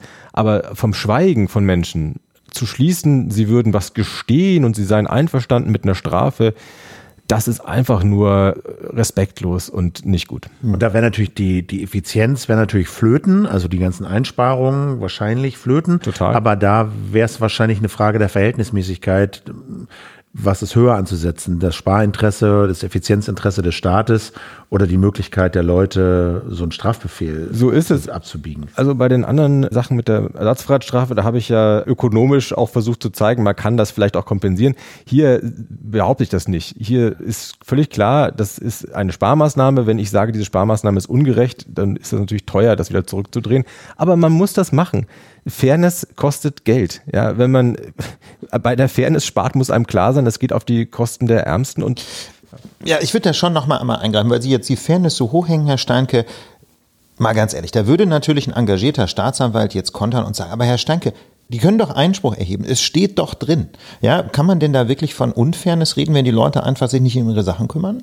Ich habe das neulich äh, mit dem Leiter der Amtsanwaltschaft in Berlin diskutiert, also der sozusagen der, der Chef ist, der Leute in, innerhalb der Staatsanwaltschaft, die nur mit Elendskriminalität und sozusagen Kleinkriminalität zu tun haben. Also die und viel im Verkehrsbereich muss man sagen. Das ist ja nicht zwingend Elendskriminalität. Ja, ne? aber, aber so, ja. alltäglicher Kleinkram, das ist so. Und dann der sagte auch, ja, also wie halten Sie die Leute denn alle für dumm? und da muss ich sagen, nee, aber die Kommunikation, die die Justiz da pflegt, ist eben auch eine sehr sehr spezielle. Es geht schon damit los, dass die Überschrift Strafbefehl lautet. Also wenn ich das Wort Befehl lese, machen viele den Rücken gerade und haben nicht das Gefühl, hier wird mir ein Dialog angeboten. Und dann geht's weiter. Der Text, ja, mit Abkürzungen, mit Paragraphensymbolen. Das ist auch einer, der einschüchternd wirkt und der nicht sich sofort erschließt. Viele Menschen sagen dann, um Gottes Willen, das muss ich schnell jetzt jemandem zeigen in meinem Bekanntenkreis, der sich auskennt. Oder vielleicht kenne ich über drei Ecken jemanden, der juristisch vorgebildet ist. Aber dann schämt man sich und dann geht man erstmal schlafen und schläft erstmal ein paar Nächte drüber. Und dann ruft man vielleicht da an und dann kriegt man da einen Termin erst irgendwie drei Wochen später. Und ganz oft, so schildern mir das Anwälte, kommen die Leute dann ganz verschüchtert, weil sie auch nicht da angerufen und sich sozusagen selbstbewusst einen Termin eingefordert haben, viel zu spät an ängstlich mit ihren Strafbefehlen und ist schon ein Kind in den Brunnen gefallen. 14 Tage sind um. Und ein anderer Weg wäre ja zu sagen, okay, wir entstrafen ganz viele Sachen. Also wir machen, ich sage mal ein bisschen unjuristisch, aber wir stellen einfach bestimmte Sachen straffrei. Bei, bei Drogen ist das zum Teil ja passiert soll noch ausgeweitet oder soll werden. passieren, ja. So, ja, zum also soll eben passieren. Diesen Gedanken gibt's ja, dass man eben ganz viele Sachen, oder hier mit dem sogenannten Schwarzfahren, also hier, wie sagt man? Beförderungserschleichung. Beförderungserschleichung fahren ohne Ticket, dass man sagt, das ist vielleicht eine Ordnungswidrigkeit, aber auf keinen Fall eine Straftat, wenn man das dreimal macht und erwischt wird. Wie weit könnte das reichen? Also diese beiden Beispiele wären mir auch Herzensanliegen. Das würde auf jeden Fall gut sein. Man muss ja auch mal so sehen. Also Strafen ist etwas, was man nicht leichtfertig machen sollte als Gesellschaft. Ja, das geht nicht nur darum, dass man da so ein bisschen abschrägt und ein bisschen Nudging macht, sondern da wird den Menschen wirklich ein moralischer Stempel auch aufgedrückt. Du bist kriminell. Ja, das, das macht etwas, das verändert Biografien. Da sollten wir als Gesellschaft, da gibt's dann so schöne Worte wie Ultima Ratio, ja, und also die Behauptung, der, die man so im Jurastudium lernt, das Strafrecht ist das allerletzte Mittel, wenn alle anderen versagt haben. Du die Theorie und dann haben wir die Praxis, dass schon selbst beim Nichtlösen eines Kurzstreckentickets für 2,70 Euro aber der Hammer des Strafrechts kommt. Also da finde ich, kann man echt eine ganze Menge zurückfahren und sich aufs Wesentliche konzentrieren.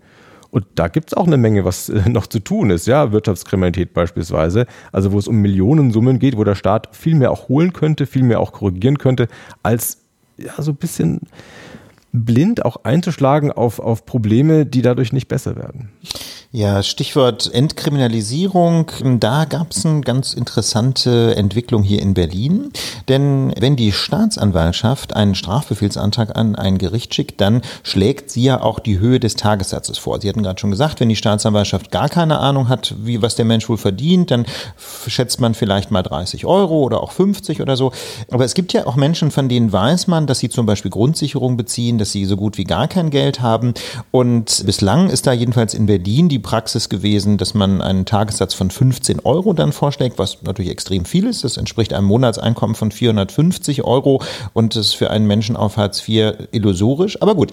Und weil das eben so viel ist und weil die Menschen dadurch sehr hart getroffen werden, hat die Generalstaatsanwältin in Berlin, quasi die Chefin der Staatsanwältin und Staatsanwälte, ihre Mitarbeitenden wie folgt gebeten. Das ist keine Dienstanweisung, aber sie hat das mal vorgeschlagen. Da heißt es, unter Berücksichtigung dieser Rechtsprechung soll eine Tagessatzhöhe von in der Regel fünf Euro beantragt werden, wenn die angeklagte Person a. über ein monatliches Einkommen am Existenzminimum und b. über keine nennenswerten Rücklagen, also sprich Vermögen verfügt. Ja. Monatliche Einkommensverhältnisse am Existenzminimum bestehen insbesondere bei Personen, die Bürgergeld beziehen. Sie können aber auch unter anderem bei geringverdienenden BAföG oder Ausbildungsleistungen beziehenden Personen vorliegen. Ja, ist das ein sinnvoller Vorschlag von Frau Margarete Koppers, der Generalstaatsanwältin? Also in der Regel fünf Euro. Ja, das ist sehr, sehr sinnvoll, weil diese fünf Euro tun jemanden, der am Existenzminimum lebt, weh. Da geht es darum, dann muss eine Tube Zahnpasta und eine Packung Shampoo von der Einkaufsliste gestrichen werden. Ja, oder da muss für die Kinder irgendwie, die müssen die Schulhefte vielleicht irgendwo anders organisiert werden. Das ist ein richtiger Einschnitt. Und dass man, dass man da nicht mit 15 Euro den Leuten alles wegnimmt, sondern vielleicht es dabei belässt, denen also so sehr weh zu tun, das finde ich schon richtig. Tja, nun gibt's natürlich auch Kritik. Ne? Also in Moabit hier in Berlin gab es einen richtigen Aufschrei am Amtsgericht Tiergarten. Es gab äh, Versammlungen der Richterinnen und Richter. Es gab auch den Vorwurf, es handelt sich um einen Eingriff in die richterliche Unabhängigkeit. Das wiederum sieht jedenfalls der Vorsitzende des Richterbundes, Stefan Schifferdecker, sehr kritisch oder Dr. Stefan Schifferdecker. Er sagt, also das liege völlig neben der Sache. Aber er sagt, das sei äh, schon hart, weil das eben Auswirkungen haben könnte auf die Arbeitskapazitäten. Also mit anderen Worten, da, dass die Justiz da mehr arbeiten müsse. Können Sie die Bedenken aus Moabit nachvollziehen? Wenn man mal deutschlandweit guckt, ja, überall bekommen die Leute dieselbe Grundsicherung. Und trotzdem gibt es überall an den Gerichten eine andere Praxis, was für Tagessatzhöhen äh, den Leuten aufgebrummt werden. In Hamburg sind es 10 Euro Tagessatz. In Niedersachsen sind es 15 Euro. In manchen Teilen äh, Nordrhein-Westfalen sind es 7 Euro. Also das ist auch nicht so, als ob wir da bisher so eine wahnsinnige Logik, Logik dahinter hätten. Das ist Wertungsfrage, wie viel Schmerzen wollen wir den, den Ärmsten der Armen zufügen. Und also auch da, wir können da lang drüber diskutieren, wie authentisch diese Behauptung ist, man hätte da mehr Arbeit. Aber wie zynisch ist sie? Das wäre, glaube ich, mal ein wichtiger Punkt. Wie zynisch ist zu sagen, es macht mir mehr Arbeit, fair zu sein in meinem, in meinem Job? Also dieser Vorwurf, mehr Arbeit kommt ja daher. Wenn die Staatsanwälte und Staatsanwältinnen angehalten sind, zu sagen, hier in bestimmten Fällen haben wir aufgelistet, Bürgergeld, BAföG etc., Existenzminimum, bitte fünf Euro dem Richter, der Richterin vorschlagen. In so einem Strafbefehl. In so, in so einem Strafbefehlgeschichte. Und die Richter und die Richterin sagt, nö, fünf Euro, das ist mir zu wenig, in dem Fall hätte ich gern mehr dann ist diese ganze schöne Effizienz flöten. Dann müssen die halt vorladen. Das, Na, die müssen in der Hauptverhandlung durchführen. Da müssen in der Hauptverhandlung, der Strafprozessordnung und so weiter durchführen. Also daher kommt diese Befürchtung, wir haben dann mehr Arbeit. Wenn die, wenn die Staatsanwälte uns fünf Euro vorschlagen, wir aber zehn oder 15 verhängen wollen, dann ist die Effizienz weg. Dann müssen wir eine Hauptverhandlung machen. Daher kommt diese Befürchtung durch diese, Anweisung ist es ja nicht, durch diese Bitte oder den Vorschlag der Generalstaatsanwältin könnte den Richter und Richterin eben mehr Arbeit entstehen, weil sie das vielleicht zu wenig finden und deswegen eine Hauptverhandlung durchführen müssen. Daher kommt der Vorwurf. Ja, soll man da jetzt großes Mitleid haben? Also wenn, wenn Richter und Staatsanwaltschaft unterschiedliche Meinungen haben, dann gibt es dafür eben Verfahren. Und wenn man das nicht scheut und dann sich lieber sozusagen dem anschließen möchte, was die Staatsanwaltschaft vorschlägt, in dem Fall finde ich das gar nicht so schlimm. Da, um nochmal kurz die E-Mail zu zitieren, die mir der Vorsitzende des Richterbundes geschickt hat. Also der, sage ich, es gibt ja zwei, in Anführungsstrichen, Gewerkschaften von Richterinnen und Richtern in Deutschland. Ne? Also als Hintergrund, es gibt zum einen die eher progressive, manche würden sagen auch eher linkere, das ist die neue Richtervereinigung. Und dann gibt es auf der anderen Seite den Deutschen Richterbund, das ist die eher konservativere Truppe. Und der Vorsitzende Stefan Schifferdecker hat mir geschrieben, das ist glaube ich nicht seine Meinung, sondern da gibt er wieder, was er gehört hat von den Richterinnen und Richtern. Dass nämlich einige meinen, dieser, diese, dieser Vorschlag 5 Euro verstoße sogar gegen das Gesetz, ne? also gegen den in Paragraphen 40 Strafgesetzbuch. Da heißt es nämlich in der Mail, in der Entscheidung der Generalstaatsanwältin sehen einige Kolleginnen und Kollegen, eine ungerechtfertigte Besserstellung der Existenzsicherungsberechtigten, Klammer auf, also Menschen in Grundsicherung, gegenüber Personen, die knapp keine Existenzsicherungsleistung beziehen und außerdem ein ungerechtfertigtes Misstrauen in ihre Arbeit.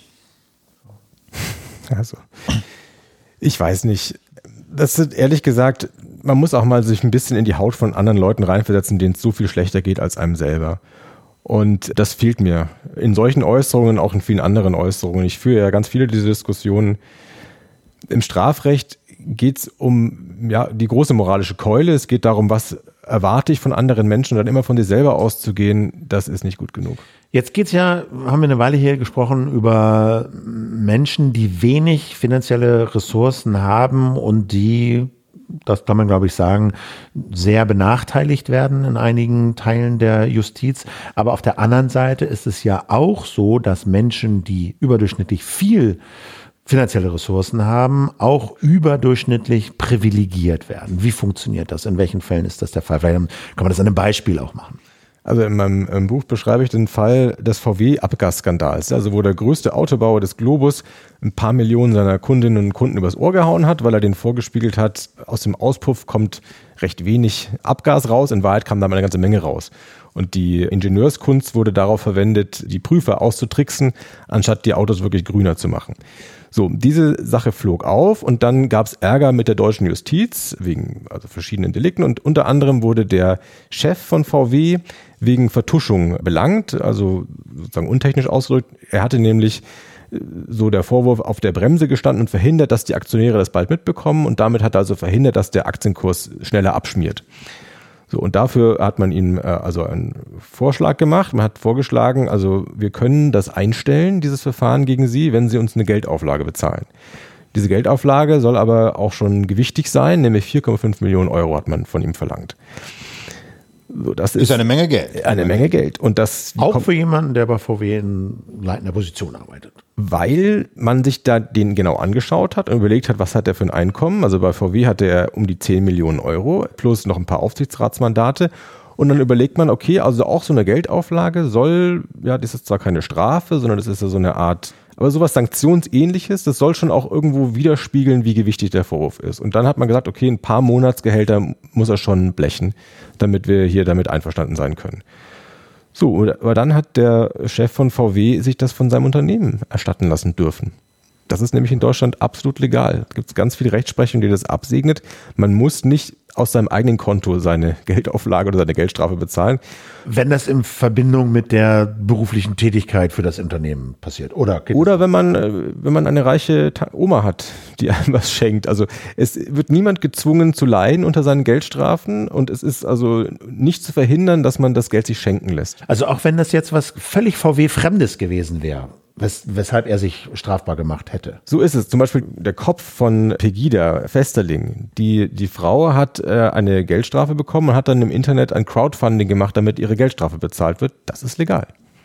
Ja, man muss natürlich dazu sagen, Philipp, ne, also selbstverständlich kann VW jetzt nicht einfach Geld raushauen, wenn die Straftat nicht in einem Zusammenhang mit der Tätigkeit. Das wäre dann im Zweifel problematisch. Untreue wäre ja. ein denkbarer Vorwurf aus der Perspektive quasi, wie wird von Seiten des Vorstands mit dem Geld der Volkswagen AG umgegangen. Ne? Ja. Aber jedenfalls aus der Perspektive des Menschen, der theoretisch eine Geldstrafe oder in dem Fall ja eine Geldauflage zu bezahlen hatte, ist das völlig legal. Ne? Ja, aber Sie, Sie schreiben ja auch, man kann das von der Steuer absetzen unter Umständen. Das ist das Allerschönste. Also VW wie Sie sagen, Herr Burmeier, das ist ja eine, eine betriebswirtschaftliche äh, Überlegung. Bringt es uns was als Unternehmen oder bringt es uns nichts? Und wenn man jetzt den Vorwurf machen würde, das bringt euch in Wahrheit nichts, dann ist das also hochproblematisch. Aber in der Regel kann man das sogar betriebswirtschaftlich begründen. Es ist doch besser für uns, wenn unser Chef hier nicht da gebunden wird durch Gerichtsverhandlungen und außerdem der ganze Image-Schaden. Besser für uns, wenn wir das schnell beilegen können.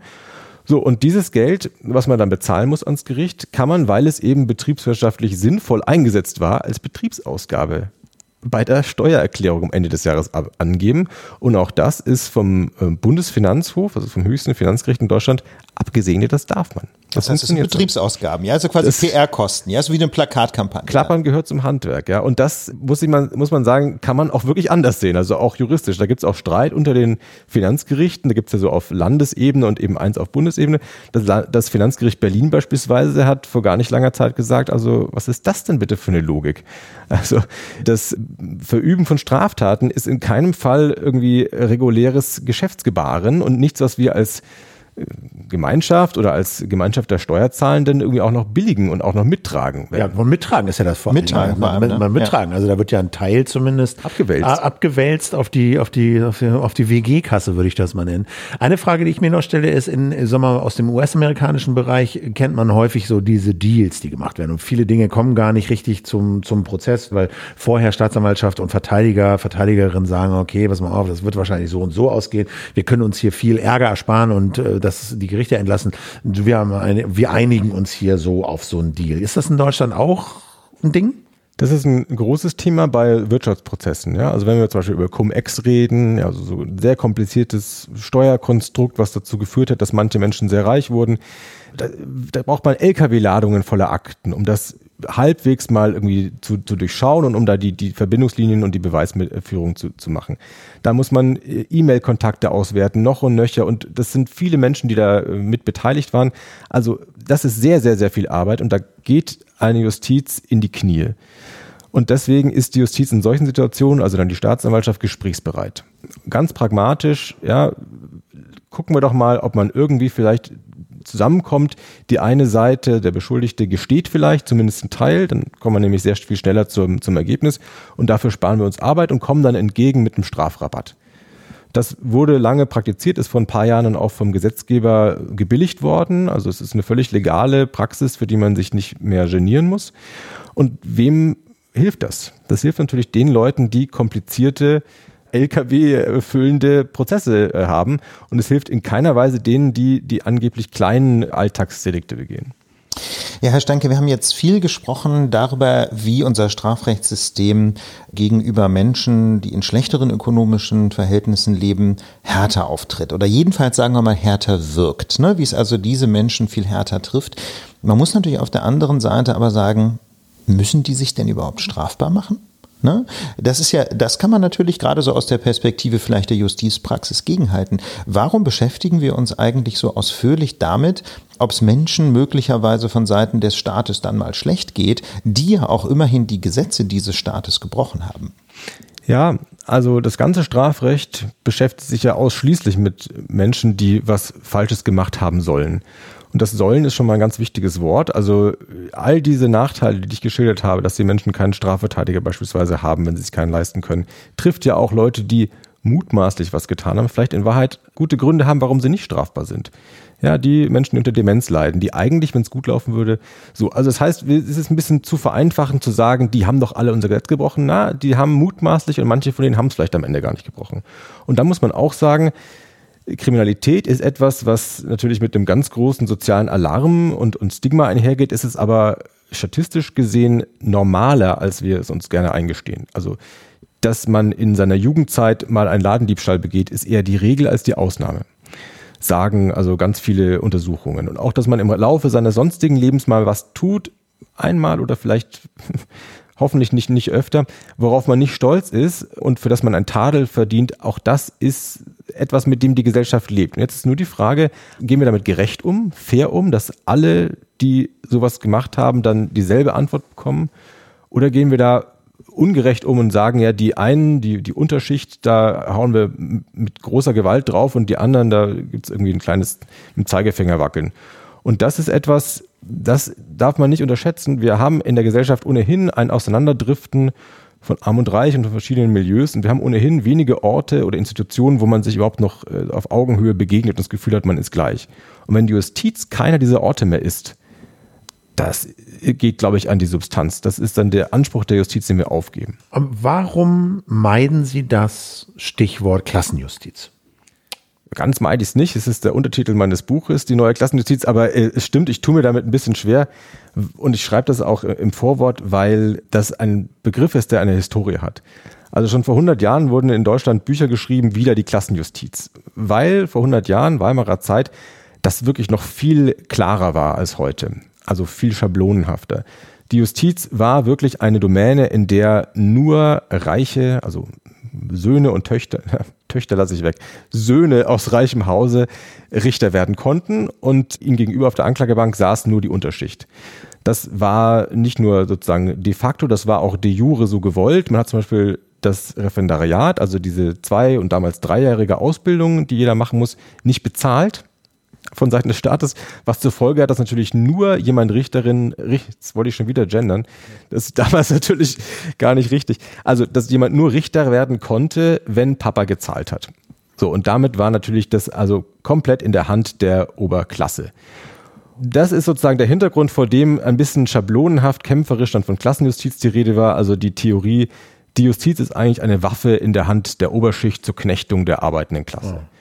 Das ist der Grund, warum dieser Begriff so sehr aufgeladen ist und warum ich dann ein bisschen heute sage, also das muss man schon differenzierter betrachten. Wir sind 100 Jahre später nicht mehr in dieser Zeit. Die Justiz ist viel diverser geworden. Ja, es ist immer noch so, dass natürlich Menschen äh, aus einem gut situierten Hintergrund einen leichteren Zugang haben, wie auch in anderen äh, Bereichen. Also dass der Bildungsweg für, für die einen leichter, für die anderen schwerer gemacht wird. Aber wir haben professionelle Mentalitäten, wir haben Einstellungen in der Justiz, die überdauern selbst diese Veränderung der soziologischen Zusammensetzung. Also selbst wenn Arbeiterkinder auf den Posten eines Richters kommen, übernehmen die oft diese ja, tradierten Sichtweisen, die, so zumindest meine Behauptung, eben zum Nachteil der sozial Schwachen sind. Ja, dazu hat, hat ich glaube, Karl Marx war es ja, eine ziemliche Sortise rausgehauen, nämlich das Sein bestimmtes Bewusstsein. Ja. Ne, wenn man erstmal Richterin oder Richter ist, ne, dann übernimmt man eben sehr schnell die konventionellen Vorstellungen der Leute, die das seit Hunderten von Jahren machen. Oder man muss, um dorthin zu kommen, erstmal unter Beweis gestellt haben, dass man diese Sichtweisen übernimmt. Und ich habe ein Beispiel, ich habe in einem Gerichtssaal gesessen und da bin ich wirklich sehr traurig rausgegangen erlebt, wie eine Staatsanwältin, die noch relativ jung war, zu einem Angeklagten sagte, jetzt reißen Sie sich mal zusammen, in Ihrem Alter hatte ich schon zwei Staatsexamine. Ja. Oh Gott. Wo mir klar wird, oh okay, oh diese, diese, dieser Lebensweg, der dich dazu führt, eine verantwortungsvolle Position in der Justiz zu bekommen, der ist natürlich eine, ein harter, ja. Du musst da ganz hart büffeln und dir selber viel vom Munde absparen und dich wahnsinnig disziplinieren. Aber die Leute vergessen die Voraussetzungen. Ja, die, die vergessen, dass andere Leute es auch schwer haben und dass andere Leute vielleicht ein viel größeres Päckchen zu tragen haben als sie selber. Ja, und vor allem vergessen sie ihre, ihre enormen Privilegien, ne? Also umso, selbst wenn man, wenn man möglicherweise einen Hintergrund hat, der äh, jetzt eben, keine Ahnung, nicht so wahnsinnig akademisch ist, muss natürlich eine ganze Menge geklappt haben, damit man so ein Jurastudium überhaupt überhaupt erfolgreich absolvieren kann. Ja. Aber, aber das führt natürlich zu der Frage, wir haben ein bisschen davon schon angesprochen, ne, was tun? Ja? Also was ist jetzt zu tun? Also Sie haben ein Buch, nennen Sie da 13 Beispiele und 13 konkrete Maßnahmen, ein paar von denen haben wir schon angesprochen. Klar, Justiz besser ausrüsten, besser bezahlen, mehr Richter, Richterinnen anstellen, definitiv immer gut. Immer eine hilfreiche Idee wahrscheinlich. Diese Pflichtverteidigung, denke ich auch, das ist auch rausgekommen, dass wahrscheinlich es sein muss, dass jeder jede Pflichtverteidiger bekommt. Ja, vor allem da finde ich das krasse, so den Vergleich mit anderen Bereichen in unserem Justizsystem, wo den Menschen ja unter die Arme gegriffen wird. Ne? Herr Steinke, wenn man das mal vergleicht mit der Prozesskostenhilfe, dann springt einem da ja schon was ins Auge. Das muss man mal erklären. Also Prozesskostenhilfe gibt es im Zivilrecht. Also in dem Bereich, wo wir über Arbeitsverhältnisse reden, über Mietverträge, auch im Bereich Familienrecht. Also in einem ganz großen Bereich des Lebens, wo man auch viel zu streiten hat, wo es auch um wichtige Fragen geht, wo man sich dann vor Gericht trifft, da sagt der Staat, wir bezahlen. Eure und zwar immer. Und zwar ja. und egal, worum es geht. Klein oder groß, egal. Ja, selbst wenn ihr über 12 Euro streitet, den Anwalt, die Anwältin übernehmen wir. Also vorausgesetzt, die Leute können es sich selber bezahlen. Ja, es gibt schon ja. eine Vermögensprüfung. Also so eine Art Armenhilfe, Armenrecht. Aber im, im Bereich des Strafrechts, wo es ja auch um existenzielle Dinge geht. Wie gesagt, Stigma, Stempel und die, Freiheitsentzug. die schwersten ja. Grundrechtseingriffe, die wir überhaupt machen als, als Gesellschaft. Ja, Leute wegsperren.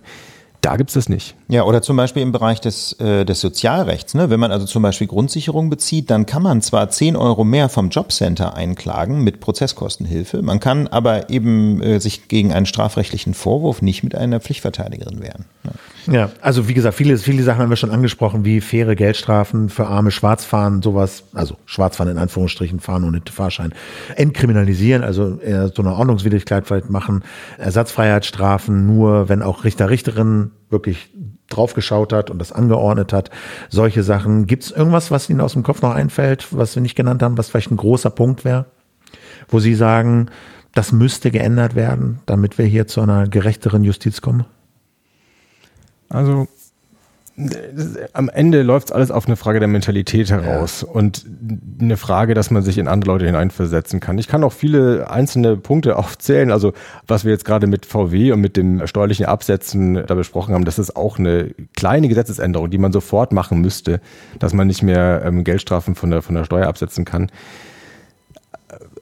Für mich am, am frappierendsten ist eigentlich, ähm, wenn es gegen die Leute geht, die ganz offensichtlich unten sind, die Obdachlosen, die Bettler. Ja, und ich habe am Ende meines Buches auch das Beispiel, mit was für einer Härte wir als Gesellschaft neuerdings wieder gegen bettelnde Menschen vorgehen. Also dass Leute, die einfach nur, ich rede nicht von belästigen, sondern einfach nur die Hand aufhalten und durch ihren Anblick Leute beim Shopping stören, dass die neuerdings, weil wir so privatisierte äh, Shopping Malls haben und auch im Bahnhof gilt irgendwie Hausrecht, mit dem Paragraphen gegen Hausfriedensbruch überziehen und dass auch da die Justiz mitmacht und solche Leute bestraft ich glaube, wir müssen da wirklich bei vielen dieser, dieser Punkte uns fragen, wo wir da als Gesellschaft angekommen sind.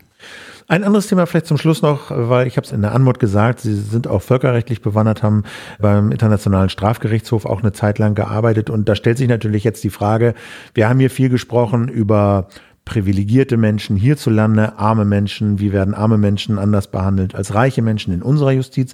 Aber darüber gibt es natürlich noch die viel größere Frage, wie werden eigentlich die Privilegiertesten der Privilegierten behandelt international? Und das sind natürlich zum Beispiel Regierungschefs, Staatschefs, Präsidenten, Präsidentinnen. Die eben mitunter auch Staatsverbrecher sind. Die eben, wie zum Beispiel Wladimir Putin, auch jetzt offiziell gesucht werden wegen Kriegsverbrechen. Der Internationale Strafgerichtshof hat eben kürzlich Haftbefehl gegen den russischen Präsidenten erlassen. Er wird also als Kriegsverbrecher gesucht.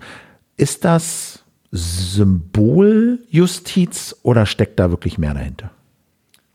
Der gute Wille ist da und wenn die es irgendwie schaffen, den in die Finger zu bekommen, dann ist das nicht nur symbolisch, sondern dann machen die ernst, dann wird der auf eine Anklagebank gesetzt und in Scheveningen in einem schönen Gefängnisbau direkt am Strand auch äh, eingesperrt werden. Also es ist ernst gemeint und die Sache, von der es abhängt, ist, ob sein Regime Risse bekommt und ob jemand ihn dann da wegputscht oder auf andere Weise irgendwie von der Macht wegbekommt und ob seine Nachfolger dann die Chance nutzen, ihn nach Den Haag zu entsorgen. Das muss geschehen. Niemand von außen kann das sonst machen. Aber es gibt ja zum Beispiel auch, also das haben ja nicht alle Staaten, sind ja diesem Strafgerichtshof, ich sag mal in Anführungsstrichen, beigetreten oder haben sich ihm unterworfen. Aber zum Beispiel gibt es ja so Staaten, glaube ich, wie Südafrika, die da durchaus dabei sind und wo dann demnächst auch eine Konferenz stattfinden wird, zu der normalerweise Wladimir Putin auch anreisen würde. Was wäre denn, wenn Putin in Südafrika den Boden betritt? Was müsste da eigentlich passieren? Also die Staaten, die beigetreten sind dem Statut des Internationalen Strafgerichtshofs, die haben sich verpflichtet, diese Haftbefehle auch umzusetzen. Also Südafrika beispielsweise müsste dann Herrn Putin Handschellen anlegen und ihn in ein Flugzeug nach Den Haag äh, schicken. Und wenn sie es nicht tun? Dann Aus politischen Gründen? Gibt es wie leider ganz oft im Völkerrecht nicht wirklich Konsequenzen. Dann gibt es Aufregungen und böse Artikel, die dann vielleicht auch ich schreiben werde, aber das tut Herrn Putin und auch dem südafrikanischen Herrscher nicht wirklich weh. Ganz herzlichen Dank. Das war im Gespräch mit der Lage der Nation Dr. Ronen Steinke. Er ist innenpolitischer Redakteur der Süddeutschen Zeitung, vor allem aber Autor eines, wie ich persönlich finde, sehr spannenden Buches, nämlich Vor dem Gesetz sind nicht alle gleich, Untertitel Die neue Klassenjustiz. Ganz herzlichen Dank, Ronen Steinke, dass Sie bei der Lage zu Gast waren. Sehr gerne. Ja, wir sagen danke fürs Zuhören, danke für euer Interesse und wir hören uns am Donnerstag wieder mit einer regulären Lage der Nation, wo wir die Geschehnisse hierzulande und in der Welt äh, zusammenkehren, so sie uns interessieren und wir sie für relevant halten. Und bis dahin machen wir Winke, Winke. Habt ein paar schöne Tage. Bis bald. Tschüss. Tschüss.